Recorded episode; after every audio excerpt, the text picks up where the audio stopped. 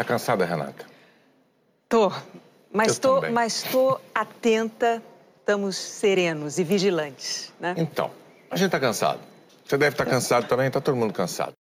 Esse áudio, você sabe, é do Jornal Nacional. O que você talvez não saiba é que ele foi ao ar no dia 25 de março de 2020. O Brasil tinha acabado de entrar em quarentena. E desde que o primeiro caso do novo coronavírus por aqui veio a público alguns dias antes, a mídia foi tomada por um só assunto: a pandemia global. Nossos dias têm sido inundados por informações sobre contágio e proteção, números de mortos e infectados. Tudo circulando ao mesmo tempo no computador, celular, televisão, rádio e redes sociais. Agora, há quase seis meses monitorando a evolução dessa pandemia histórica, é bem provável que uma sensação de esgotamento físico e mental tenha tomado conta do seu dia. Tá todo mundo cansado mesmo. O Bonner, a Renata, eu e você. Estamos exaustos. Mas não dá só para botar na conta do coronavírus. Esse cansaço não é bem de hoje.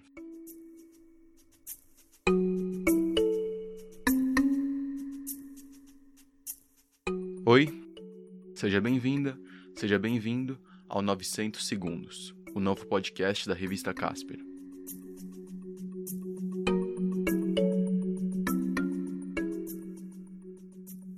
Daqui pra frente, temos um encontro marcado com você por aqui mesmo. A cada duas semanas, nós, da Paulista 900, traremos histórias instigantes do jornalismo, da publicidade, das relações públicas e da rádio, TV e internet, para pensarmos juntos os fenômenos da comunicação. Tudo em 900 segundos. Ou 15 minutos. Ou quase isso. Então chega mais, sinta-se em casa, coloque seus fones de ouvido e sintonize conosco. Eu sou o Renan Lima e no episódio de hoje vamos falar sobre. Bom, você já viu o título do episódio. Por que você não aguenta mais ver notícias? O resto da história eu te conto nos próximos minutos. Os 900 segundos já começaram.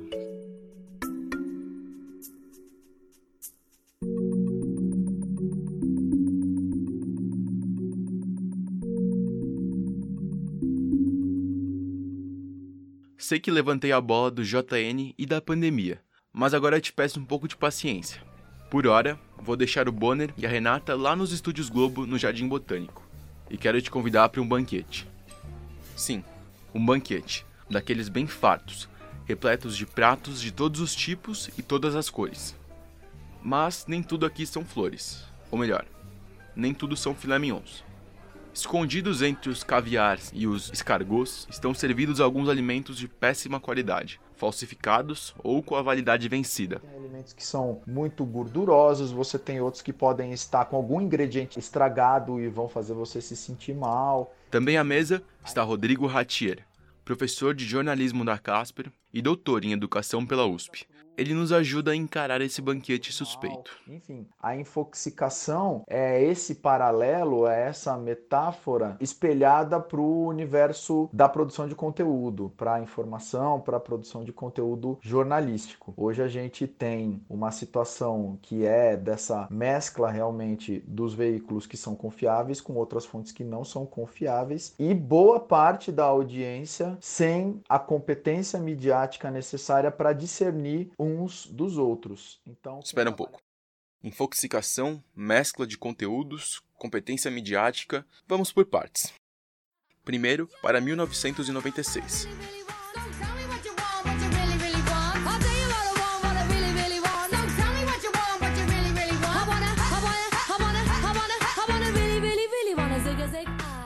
Esse foi o ano em que as Spice Girls lançaram o hit Wannabe, que chegou ao topo das paradas de sucesso em todo o mundo. Mas também foi o ano em que o escritor espanhol Alfonso Cornella introduziu o termo que une informação à intoxicação, para explicar o estresse causado pelo processamento de uma quantidade excessiva de dados. Poucos anos mais tarde, em 1999, o psicólogo britânico David Lewis caracterizou a síndrome da fadiga informativa, um estado em que a sobrecarga de informações causa sintomas como irritabilidade, insônia, problemas gástricos e até o desenvolvimento de outras doenças psiquiátricas, como depressão e ansiedade.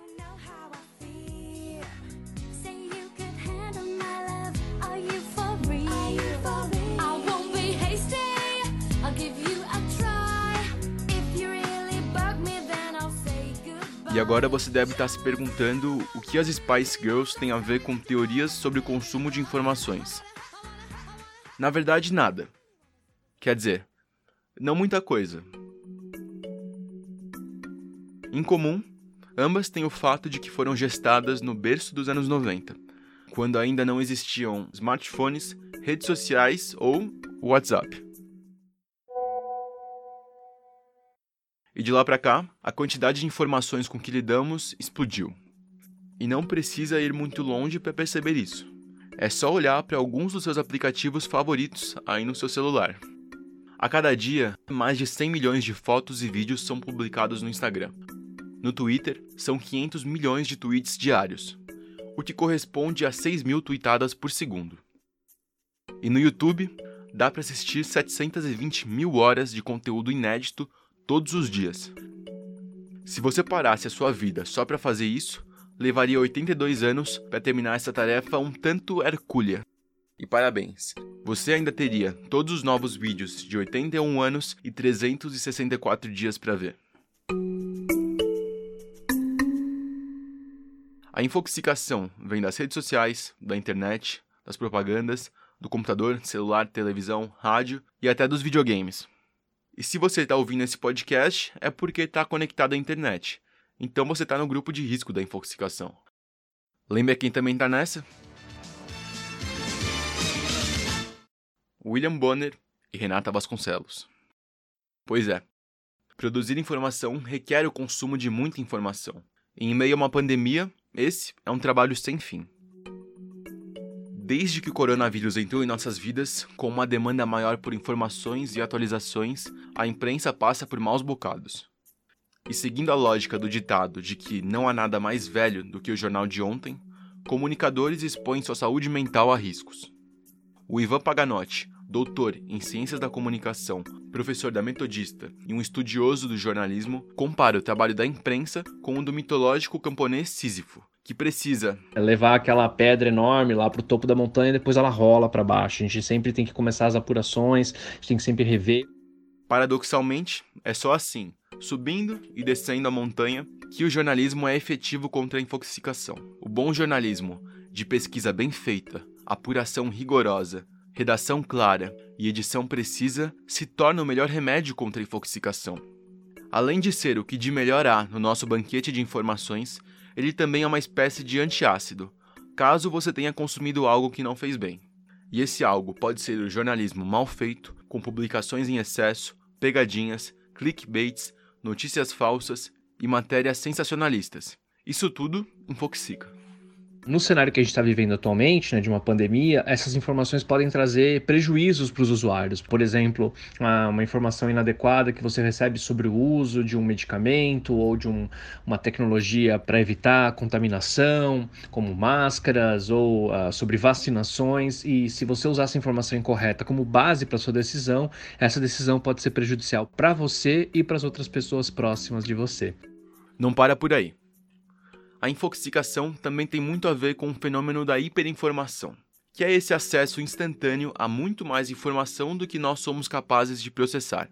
Então ficamos ainda mais cansados e estafados vendo os noticiários. E esse volume em si pode ser perigoso, porque pode criar ansiedade, isso pode criar uma sensação de atordoamento, uma sensação uh, num outro uh, num outro posto, né, uma posição mais cínica, né, de descrença ou não se importar com mais nada, é tanta coisa que nada te pega, mas você perder um pouco da sua sensibilidade com essa informação que são compartilhadas.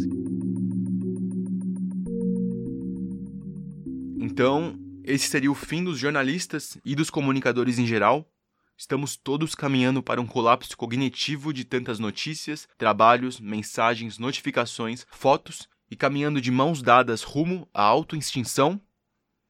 É. Não é bem assim.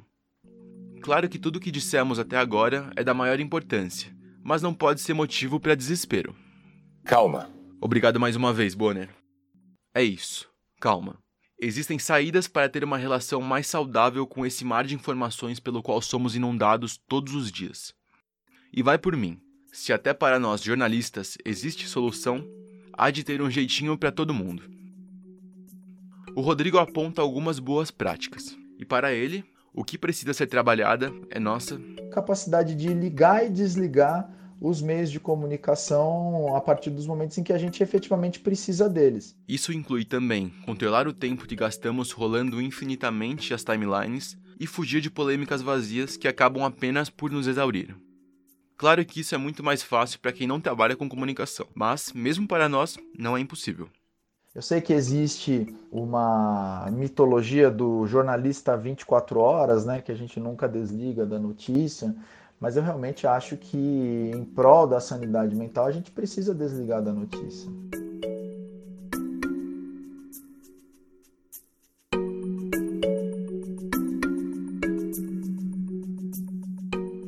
Todos nós, jornalistas ou não, podemos fazer escolhas mais conscientes das nossas fontes de informação. Deixar o instinto de lado e refletir sobre o tipo, o volume, a origem e o momento em que vamos consumir notícias.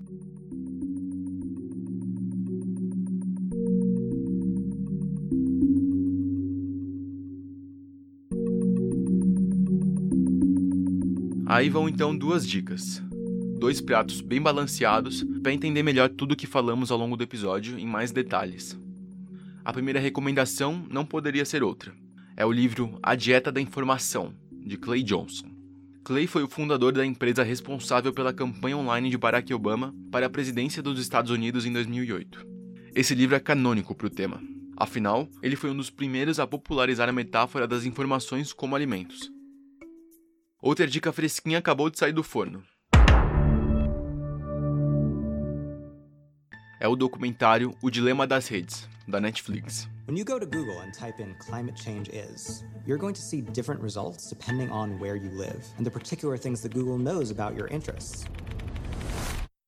O filme traz relatos de ex-funcionários de gigantes da tecnologia que mostram como as redes sociais podem ter um impacto devastador sobre a democracia e sobre a própria humanidade. Acredite, depois de ver o documentário, você vai pensar um pouco melhor antes de ficar tanto tempo scrollando a sua timeline.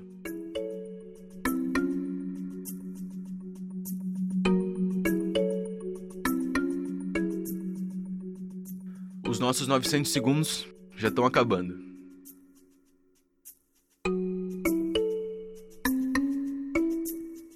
Esse podcast é uma produção do núcleo editorial da Faculdade Casper Libero.